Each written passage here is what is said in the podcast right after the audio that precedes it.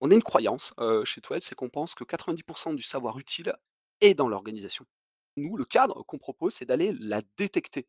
C'est d'aller chercher ce savoir pour pouvoir justement le mettre en lumière, pour le mettre à disposition au sein de l'organisation et tu l'as très bien dit, nous ne sommes pas forcément conscients des skills, que nous avons, des compétences que nous avons.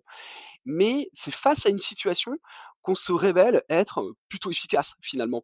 Et ça, c'est dans un second temps, créer des situations, créer des contextes pour aller justement révéler, donc des talents qui ne sont pas forcément conscients, de la connaissance, voire même de l'expertise qu'ils peuvent avoir sur un sujet. Les entreprises les plus performantes seraient-elles celles qui bâtissent la capacité d'apprendre plus vite que la concurrence? Je suis Cyril Ijard et avec la société Nous, nous avons décidé d'aller à la rencontre de celles et ceux qui font l'entreprise apprenante. Responsables de la formation, DRH, directrices et directeurs d'universités d'entreprise, experts de la tech ou de la pédagogie, nos invités viennent partager leurs expériences, leurs apprentissages et leur vision du monde de la formation professionnelle et du développement des compétences. Au fait, c'est qui nous? Nous, c'est un collectif dont la mission est de faire des richesses humaines le moteur de performance des organisations. Et c'est grâce à nous que le podcast L'entreprise apprenante existe. Aujourd'hui, je reçois Jérôme Lamrac, cofondateur de 12, une plateforme d'apprentissage entre pairs et de montée en compétences. Avec Jérôme, on parle des leviers pour engager une organisation dans la transmission euh, des savoirs internes. Jérôme partage sa méthodologie qui débute par un diagnostic collaboratif de la, culture, des pratiques existantes et des besoins d'une organisation pour initier euh, le mouvement.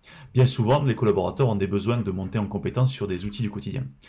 Dans la discussion, Jérôme évoque le concept de temps exploratoire, qui est un temps dédié, afin que chaque collaborateur puisse se recentrer, explorer, se former, afin d'être plus performant, plus créatif et bien sûr plus productif.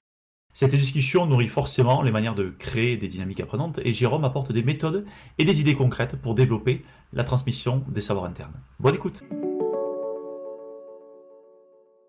Bonjour Jérôme. Bonjour Cyril. Jérôme, bienvenue sur le podcast euh, de l'entreprise apprenante. Je suis très heureux de te recevoir euh, pour plusieurs choses. Premier point parce qu'on se connaît, on a eu l'occasion euh, d'échanger ensemble en, en, 2022. Tu es toulousain comme moi, tu as cofondé une, une, une startup qui s'appelle 12, on va en parler. Mais avant ça, ben, je vais te demander de, de, te présenter et de nous donner quelques éléments clés de ton parcours. D'accord, ben, alors, je suis pas, toulousain, je suis toulousain d'adoption, hein. Je viens juste à côté du Gers, hein, je m'appelle Jérôme. Je suis cofondateur de Twelve, hein. j'ai été employé de banque, pendant un certain temps, j'ai été conseiller, puis j'ai évolué vers des fonctions support, et la dernière fonction que j'ai occupée, c'était, responsable, de conduite du changement au sein, de la RH. Et c'est, j'avais rencontré, pendant cette expérience professionnelle Nicolas Martel, l'autre cofondateur, qui un jour m'a parlé d'une idée qu'il souhaitait développer en interne et c'est à ce moment-là que la story 12 a démarré.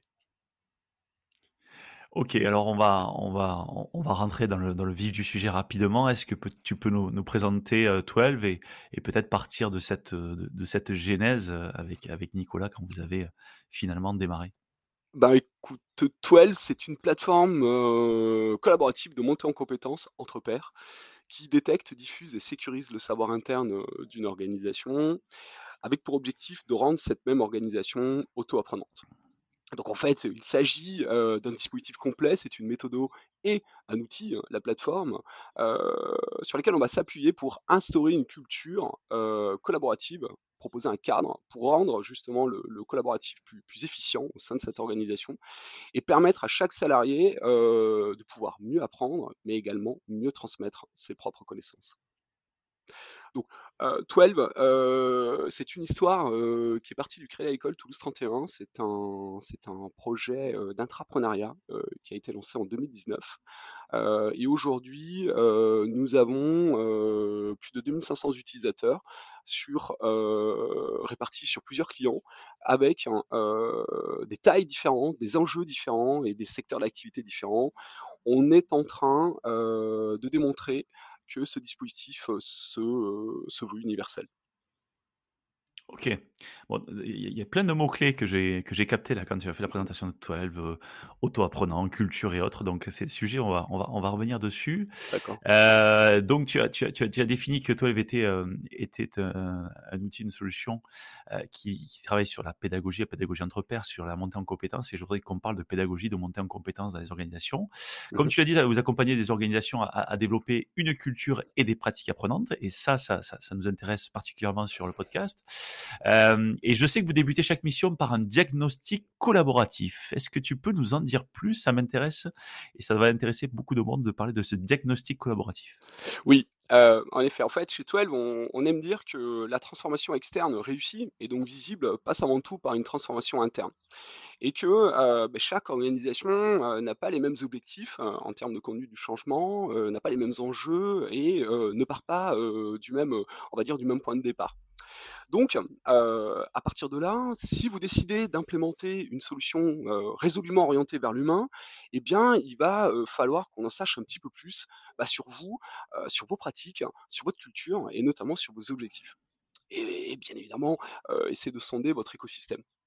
Donc nous, heu, ce diagnostic, en fait, il va nous permettre de connaître, heu, votre maturité collaborative, heu et de pouvoir, préconiser un ensemble peut-être de prérequis avant de déployer la solution en tant que telle, pour, bah, tout simplement, faire en sorte que, le dispositif, au sein de l'organisation puisse, heu, déjà, heu, être complètement compatible avec, heu, cette culture, d'entreprise pour le rendre efficient et pour pouvoir l'amorcer efficacement dès les premiers jours.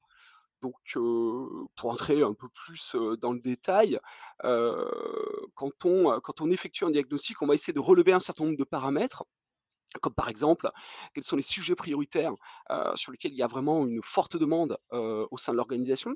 Donc de quoi avons-nous besoin? De quoi les collaborateurs ont besoin pour pouvoir se sentir, peut-être un peu plus à l'aise, au quotidien? On va également, essayer, de déterminer quel est le temps nécessaire et adéquat, pour pouvoir proposer un programme de montée en compétences de pair à pair au sein de cette organisation, mais également aller chercher quels sont les formats plébiscités, voire même les formats Est-ce que nous sommes plutôt, sur, une appétence vers, du webinar ou du podcast ou, potentiellement du e-learning? Ou est-ce qu'au contraire, il y a une forte demande sur l'apprentissage collectif, avec, des formats d'ateliers? Ça, c'est important pour nous de le savoir.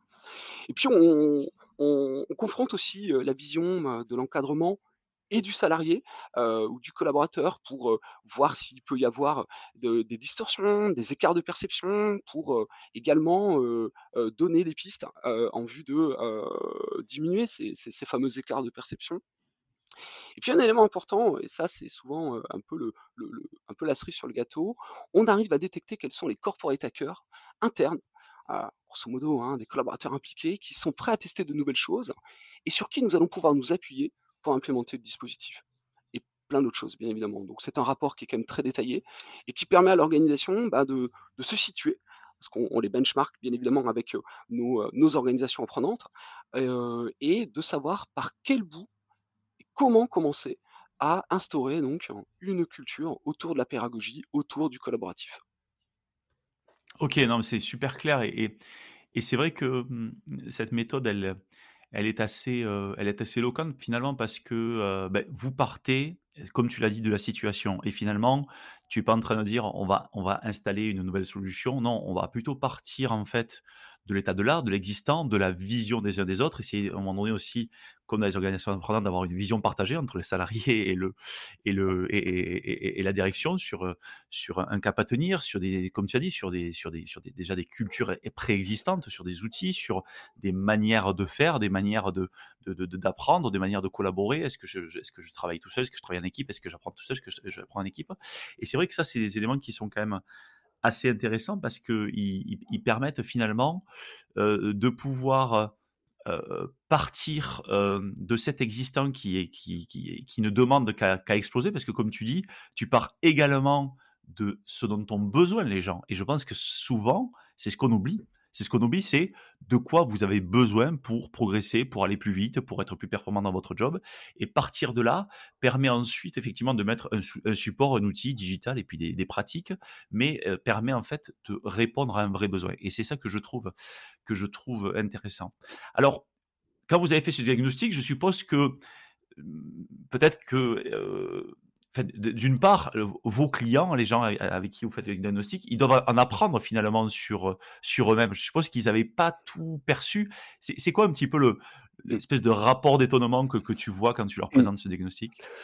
Bah là, par exemple, il y a souvent une donnée qui n'ont pas, identifiée, et qui, qui souvent est une, non pas une surprise, mais bon, voilà, un fait, qu'ils n'ont pas vu venir. C'est que, on arrive à quantifier donc sur la base du du déclaratif, ben, que les salariés, passent en moyenne entre 60 et 90 minutes par semaine à aider ou à être aidés.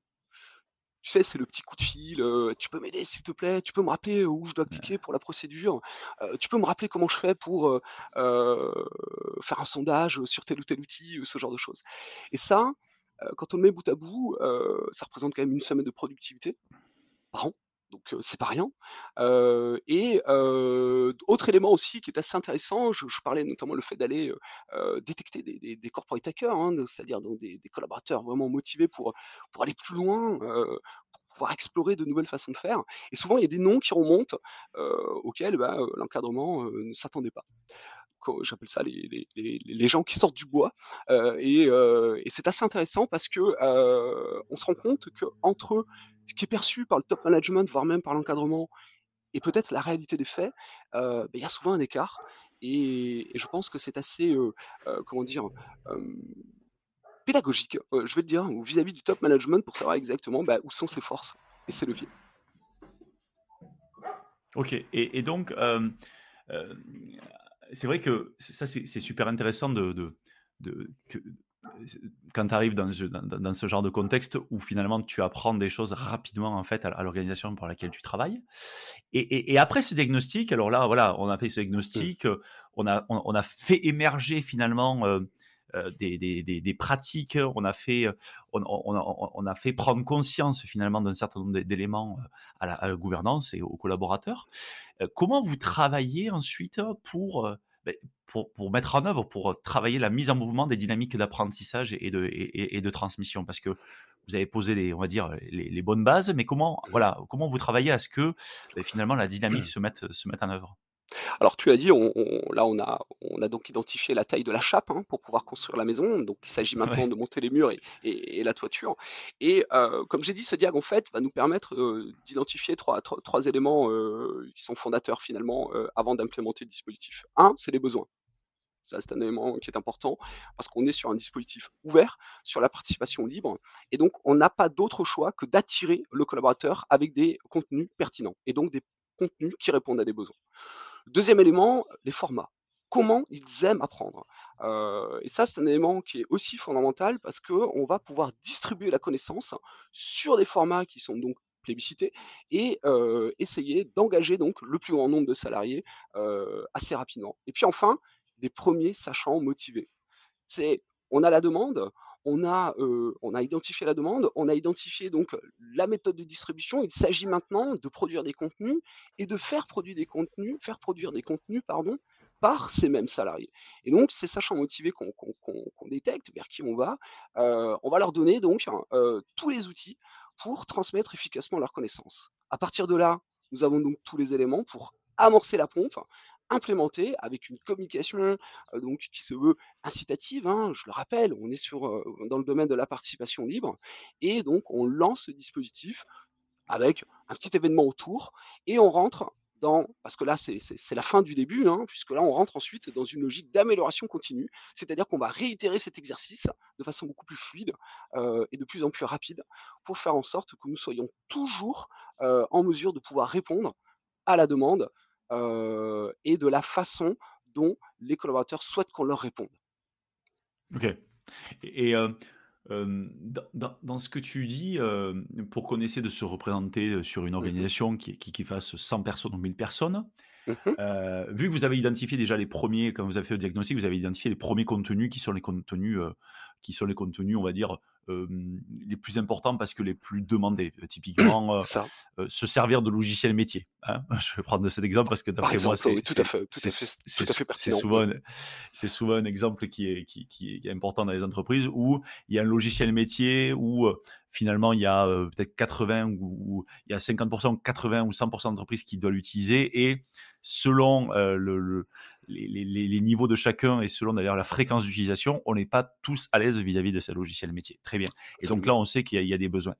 Et là, par exemple, sur une population, ouais, je te dis de 100 ou 2000, finalement, c'est aussi pour pour essayer d'avoir des, niveaux d'échelle Tu as, besoin de combien de personnes pour, tu vois, pour démarrer entre les gens qui vont produire et, les gens qui vont demander et les gens que tu vas commencer à animer?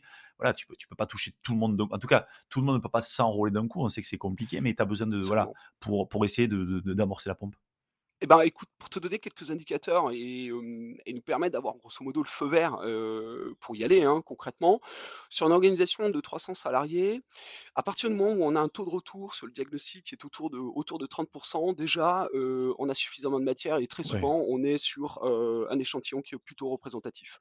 Notre objectif minimal c'est 15%, on les passe allègrement. Donc encore une fois, avec une communication incitative et puis un signal fort envoyé par la direction, on, on les atteint. Donc dès lors, j'ai suffisamment de matière you out. On arrive à lancer une première vague d'ateliers, notamment lorsque c'est publicité par les salariés, avec 4-5 thématiques. 80% de ces thématiques sont en lien avec les outils du quotidien, ça aussi, ça c'est quelque chose d'assez universel finalement, quelle que soit l'organisation son secteur d'activité sa taille. Donc là, on se rend compte qu'il y, a quand même un sujet, hein, parce que ça fait quand même, j'ouvre une petite parenthèse, mais ça fait maintenant une vingtaine d'années que les organisations investissent massivement dans des outils, dans des process, et on se rend compte que 20 ans après, il y a encore des besoins forts par rapport à ces outils métiers du quotidien pour pouvoir être plus à l'aise et notamment explorer le champ des possibles. Parenthèse fermée. Donc déjà, on leur donne un petit peu de la matière vis-à-vis de ça. Et puis, toujours sur cette, taille un, peu, un peu moyenne de 300 salariés, avec une petite dizaine de sachants motivés, nous arrivons à produire donc des premiers formats de tutoriels, d'ateliers, de contenus divers et variés, et de lancer vraiment un événement pour essayer d'atteindre un premier objectif qu'on se donne, c'est d'attirer et non pas des moindres, il est ambitieux, mais nous y arrivons. Au moins 15% des salariés comme ça sur cette première vague d'ateliers, grosso modo un mois après l'implémentation du dispositif. Sur environ une dizaine ou une douzaine de contenus déjà produits. Et là, on est vraiment dans une phase d'amorçage. Ce qui, ce qui permet à Kenzen de pouvoir être ben, impacté, de pouvoir aussi en parler, parce qu'après, on sait que c'est le bouche à oreille qui fait que Ah, t'as vu, j'ai fait un atelier où j'ai vu ce tutoriel et donc ça m'a servi, ça m'a permis d'aller plus vite. Ok. Non, mais ça, c'est intéressant, effectivement, de voir un petit peu les abacs et, de se dire, mmh. dans ce process un peu de, c'est toujours un process de transformation, hein, c'est de se dire, ah, voilà, on n'a pas, on, essaie de toucher un maximum de personnes, bien sûr, mais on, on peut démarrer avec, euh, avec quelques, quelques roues motrices qui nous permettent en fait de pouvoir euh, gravir les premières marches. Ah bah, j'aime euh, beaucoup, j'aime beaucoup cette image, Cyril. mais ça, c'est un élément qui est important, parce qu'on se rend compte que finalement, quand on lance ce dispositif, on se retrouve un petit peu comme un peloton, comme le, comme le Tour de France, avec des locomotives devant et puis des gens qui sont un peu en retrait. Et le premier objectif qu'on donne, et ça, ça fait partie de la méthodologie, c'est de justement resserrer ce peloton. et ce, assez rapidement, parce que c'est un enjeu fort, et notamment dans notre modèle économique, c'est-à-dire qu'on s'associe vraiment à l'engagement des salariés avec, avec le client, et donc on a tout intérêt très rapidement à, faire en sorte de, bah, de, ne, laisser personne à quai finalement. Ouais, ouais, ça c'est assez important. Et, et, et, comme tu l'as dit, alors pour qu'il y ait de la transmission, il faut qu'il y ait alors des gens qui ont envie d'apprendre, normalement il y en a beaucoup. Des gens qui ont envie de transmettre, c'est jamais très simple, souvent pour, pour des questions un peu, un peu culturelles, en se disant mais moi, moi je ne sais rien, ou je, de légitimité en tout cas, ou voilà, les gens ne se sentent pas, pas forcément légitimes alors qu'ils le sont et qu'ils ont beaucoup à, à, à transmettre. Et, je renvoie à un autre épisode de Diane qui disait tout le monde a quelque chose à, à, transmettre et à apprendre. Et, comment, comment vous travaillez pour essayer de les, de les faire? Alors, il y en a qui, se, qui, qui, qui, émergent tout seuls, mais comment, euh, comment vous travaillez pour favoriser l'émergence des, des, des, des, sachants finalement? Eh bien, heu, comme je t'ai dit, effectivement, on a déjà un 1er, hem, un 1er pool de sachants, qui sont motivés et ce qui est assez bien fait finalement dans la vie, c'est qu'ils sont souvent un peu éparpillés au niveau des services et des départements. Mmh. Donc déjà on travaille, sur cette population-là pour en faire des ambassadeurs. Donc on met le paquet sur eux, pour potentiellement leur donner toutes les clés, et leur permettre de donner envie aux autres. Et et là tu touches un sujet qui est vraiment fondamental. Effectivement, pas de problème pour la demande. Il y a première une 1re adhérence vis-à-vis des apprenants qui est déjà un des personas, c'est de leur permettre, de leur donner confiance pour exprimer des besoins. Ça, c'est déjà un 1er sujet. Heu, et heu et voilà, il va falloir dépenser un peu d'énergie, pour leur expliquer que c'est pas parce qu'ils vont exprimer un besoin que derrière ils vont être jugés. Donc il y a vraiment, tout un enjeu autour du cadre bienveillant, à instaurer. Concernant les sachants, les identifier, c'est bien. Leur donner envie de transmettre, c'est déjà une 1re mission, comme tu l'as dit. Et là-dessus, bah, écoute, on fait les choses de façon, ben, finalement très simple, hein. Lorsqu'un sachant motivé décide de, par exemple, heu, animer un atelier sur un outil qu'il maîtrise ou pas, car l'outil, heu, la plateforme permet de pouvoir animer, heu, sur des contenus sur lesquels je suis pas forcément expert. Eh bien, systématiquement, on lui demande, à l'issue d'un atelier, de relever lui-même des potentiels animateurs, des potentiels sachants au sein de ses apprenants pour tout simplement essayer de recommander et de l'embarquer finalement dans cette aventure. Et là, c'est assez intéressant finalement parce qu'on se rend compte que nous, on n'intervient que très, très peu. Alors quand je dis nous, c'est nous et bien évidemment le le le le comité de pilotage, hein, qui, a pour, qui a pour, vocation quand même de, de de de développer et de mesurer l'impact de cette communauté apprenante.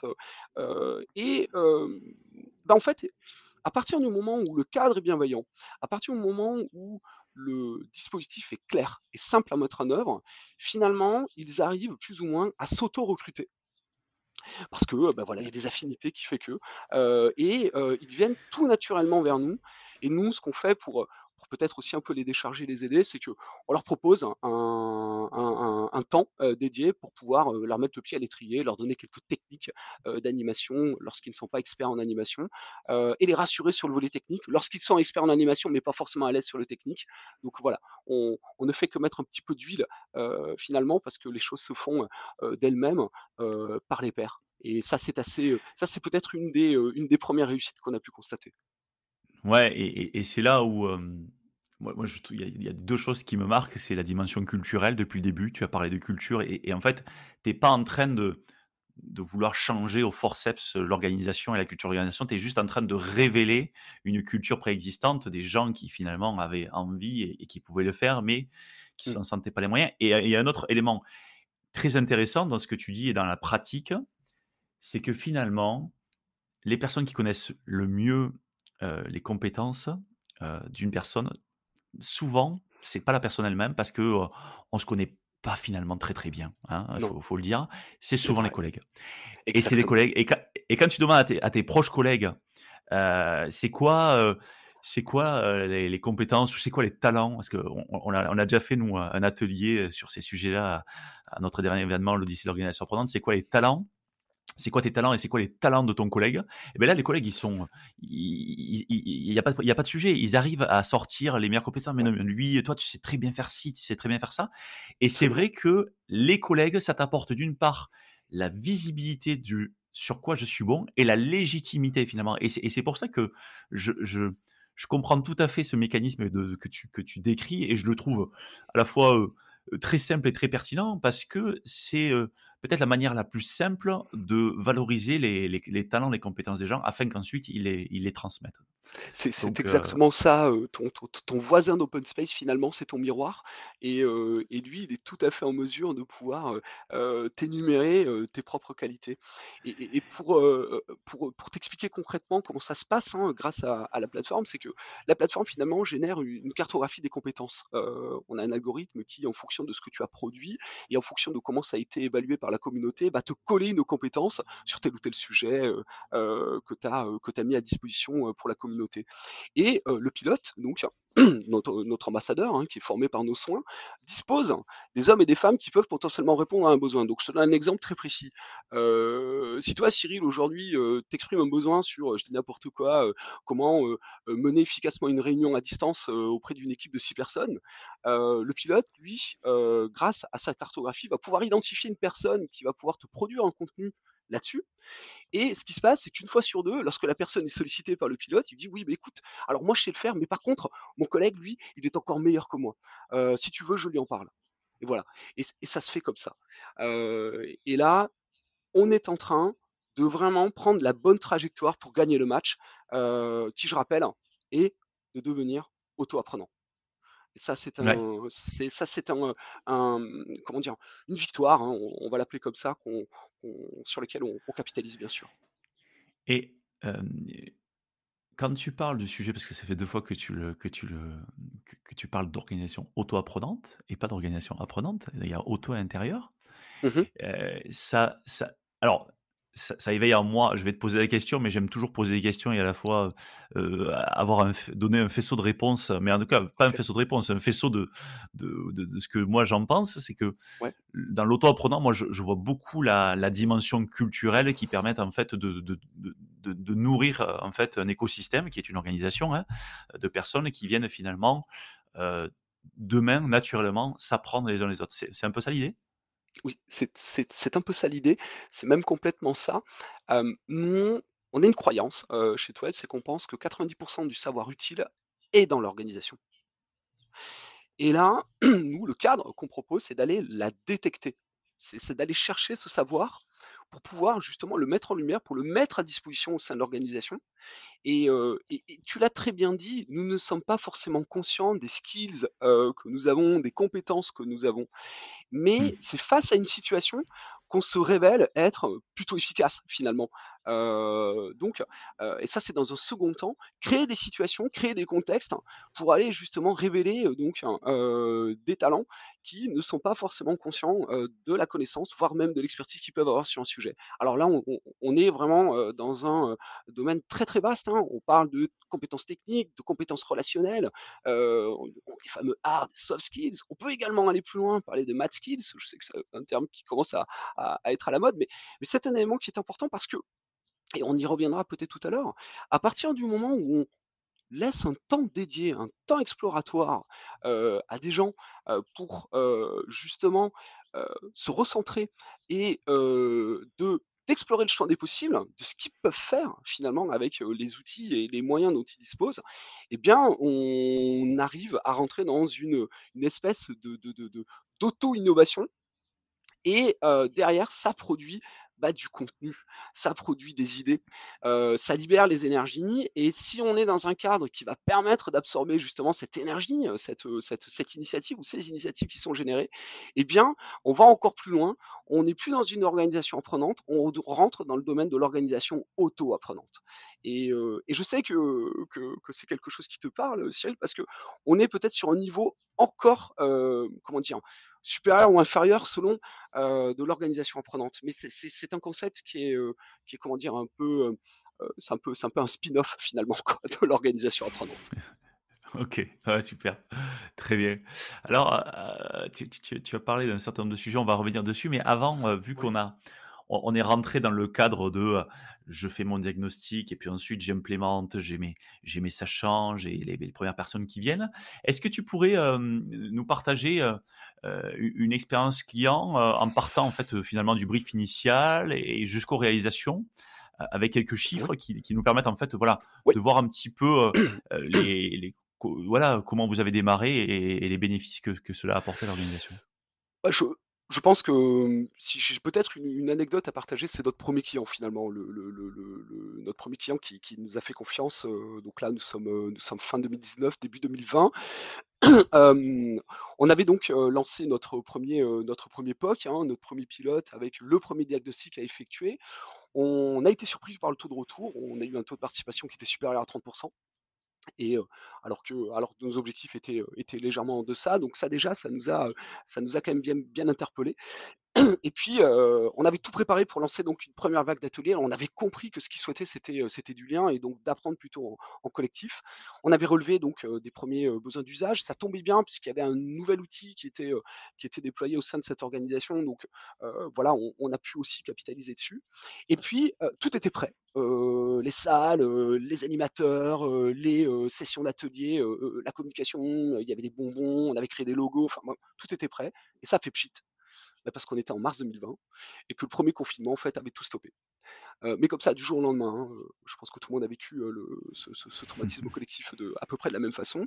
Et donc là, bon ben voilà, vous connaissez le contexte. Hein, l'organisation a ajourné le projet, mise en télétravail immédiate avec les moyens du bord, nouvelle organisation.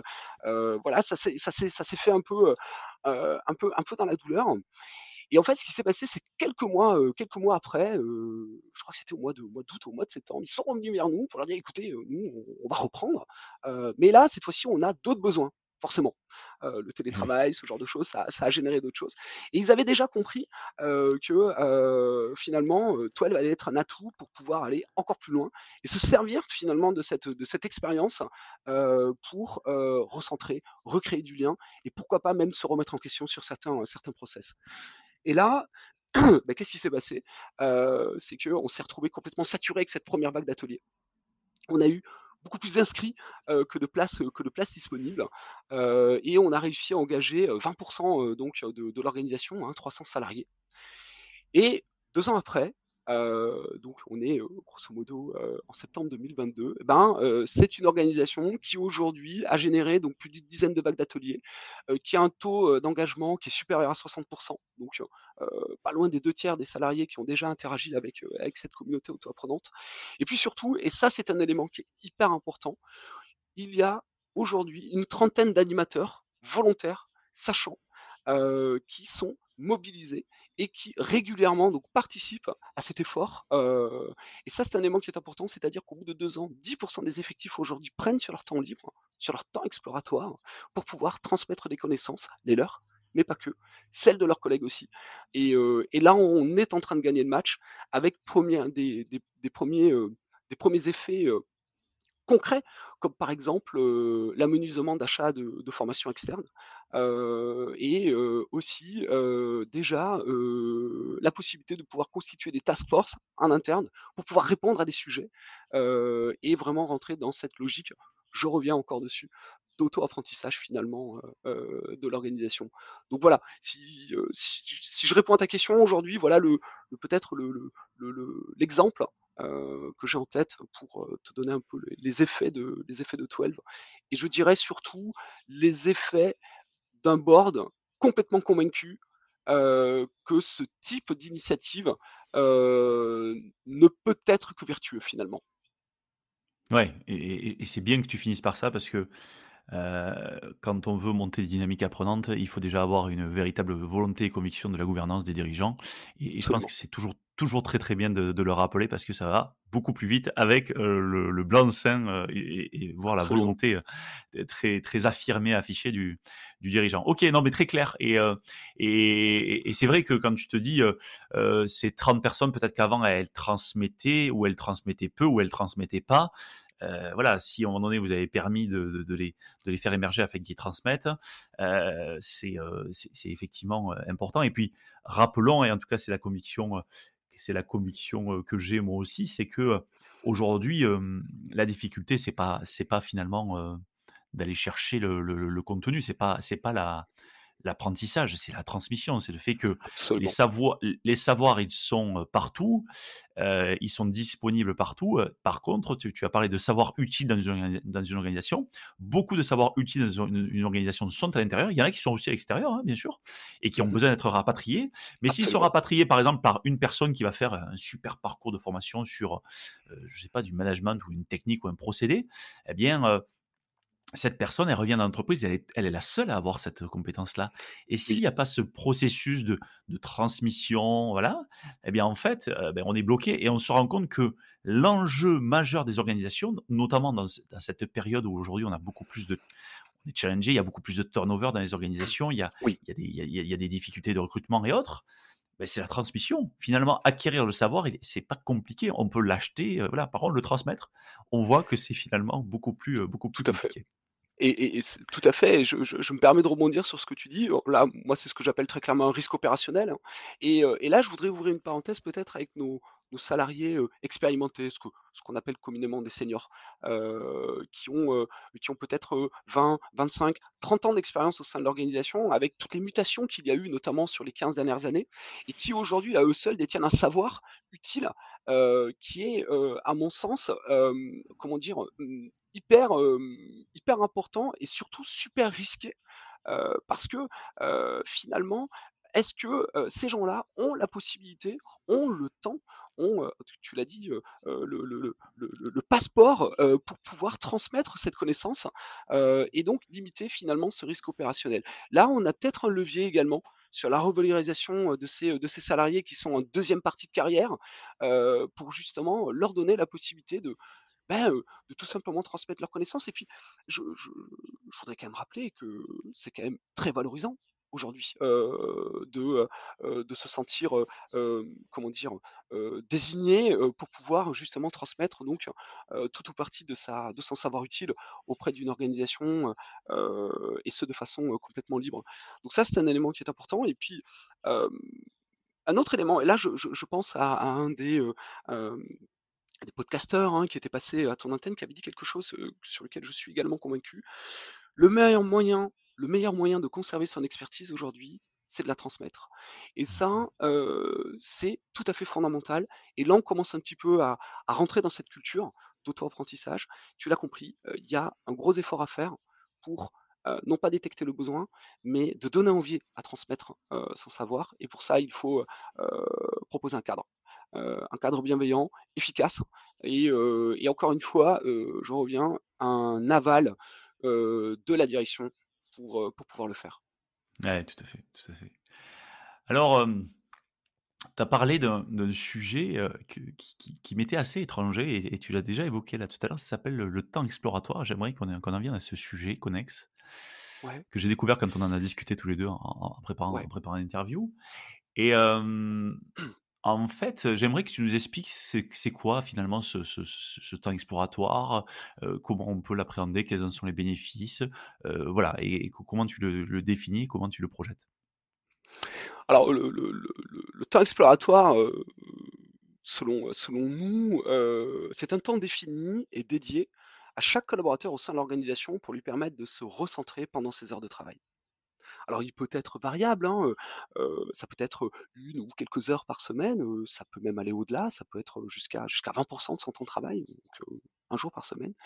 Et en fait, ce temps qui est dédié, et ben, le collaborateur est invité un petit peu à explorer, à explorer, des services, à explorer, le champ des possibles de ses outils, à explorer son écosystème, à pourquoi pas, explorer ses fournisseurs ou ses clients en vue de se nourrir, en vue d'apprendre, en vue d'être plus efficace.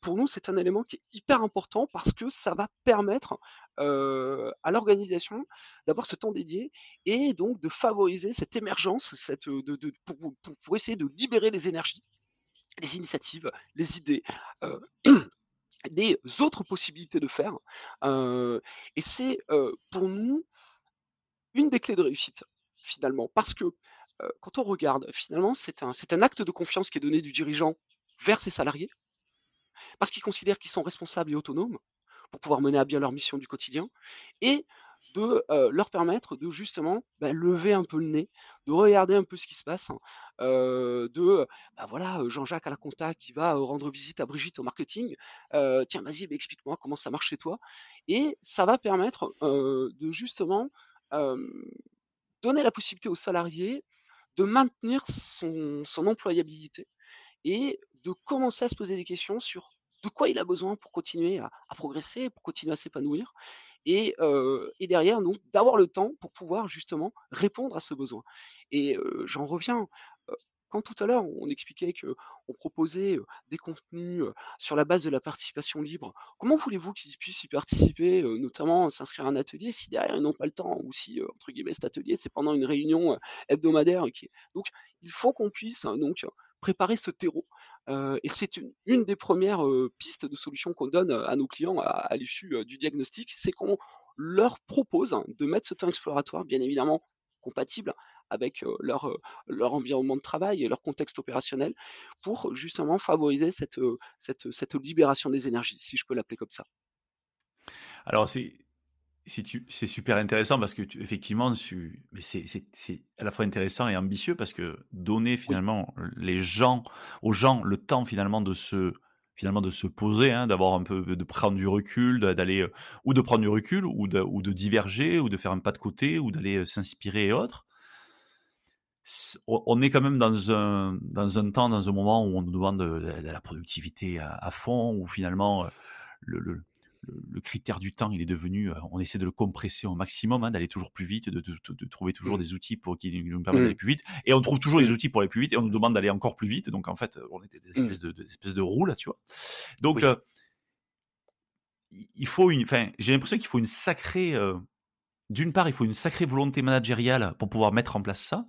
Et puis il faut même faire, même si tu as la volonté managériale, j'ai l'impression que ça peut être compliqué parce que le collaborateur il est tellement habitué à à remplir sa semaine que, tu sais, le fait de se poser devant son, son bureau pour celui qui est au bureau ou de, voilà, devant son poste, qui se dire attends, là, je vais non pas rien faire, mais je vais, je vais prendre un temps pour, pour réfléchir ou pour me poser ou pour regarder ou pour lire.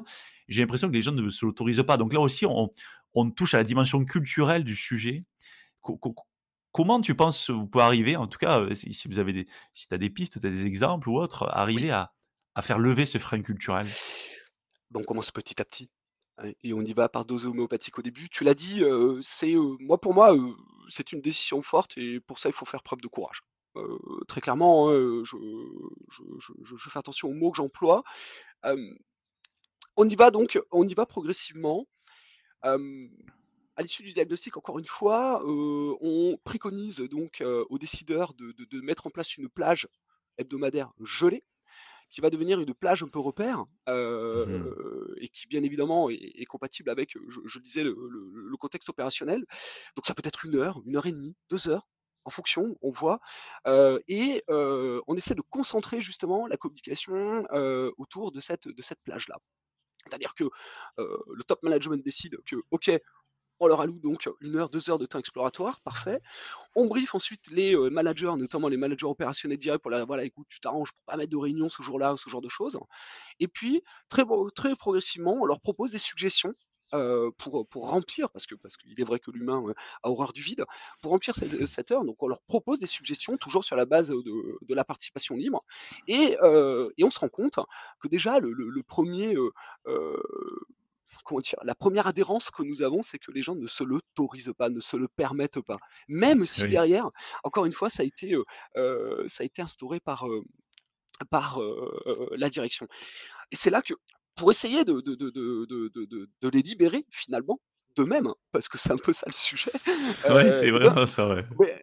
on, essaie de leur proposer des contenus, des contenus, des contenus qui puissent, qui puissent les attirer on peut parler de contenu autour de la RSE, on peut parler de contenu autour de la QVT, on peut parler de contenu autour du quotidien. certaines organisations n'hésitent pas à proposer, bah voilà, à ce qu'un des pairs puisse partager une recette hein, ou ce genre de choses. Donc c'est vraiment, on essaie de, les inviter à se libérer et à prendre un peu d'air finalement vis-à-vis de, leur, de leur quotidien.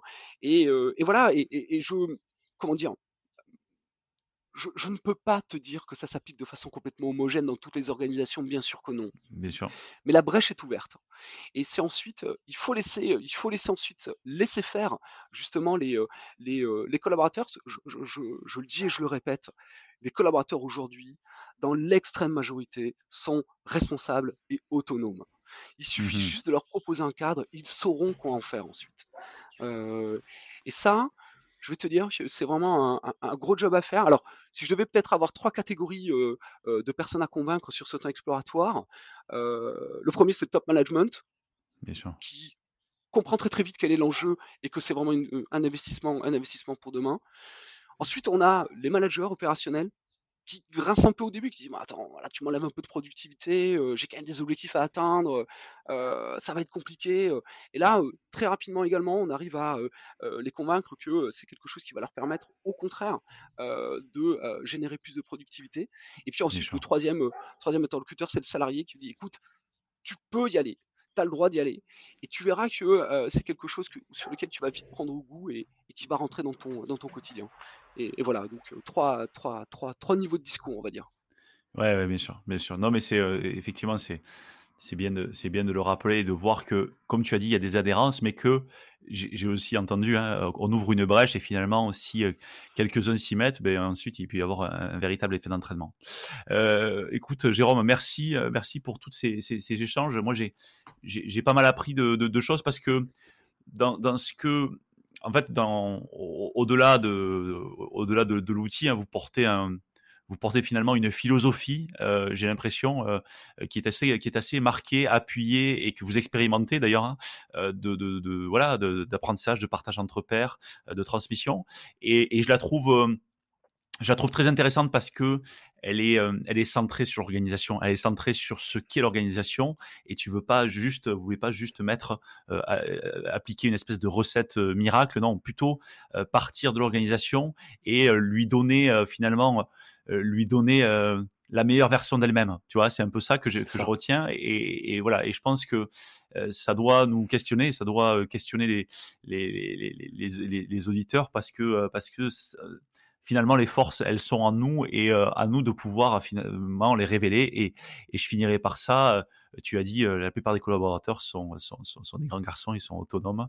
Et d'ailleurs, ils ont envie souvent, ils ont juste, il faut leur donner un cadre et une liberté et de la bienveillance. Donc, euh, merci Mmh. pour, euh, pour, pour, pour ce- cet échange et, et ce partage. Et Merci à toi eh ben, je, te, je te dis à bientôt. À très bientôt.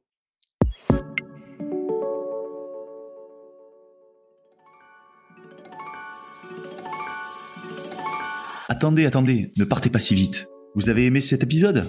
Dites-nous-le en laissant un commentaire, en le partageant auprès de vos collègues ou sur les réseaux sociaux et en laissant 5 étoiles sur Apple Podcast.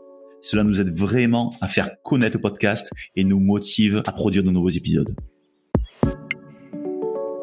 L'entreprise apprenante vous a été présentée par nous. Nous est une entreprise dont la mission est de faire des richesses humaines le moteur de performance des organisations. Retrouvez-nous sur nous.co, n o o u s.co. À très bientôt sur l'entreprise apprenante.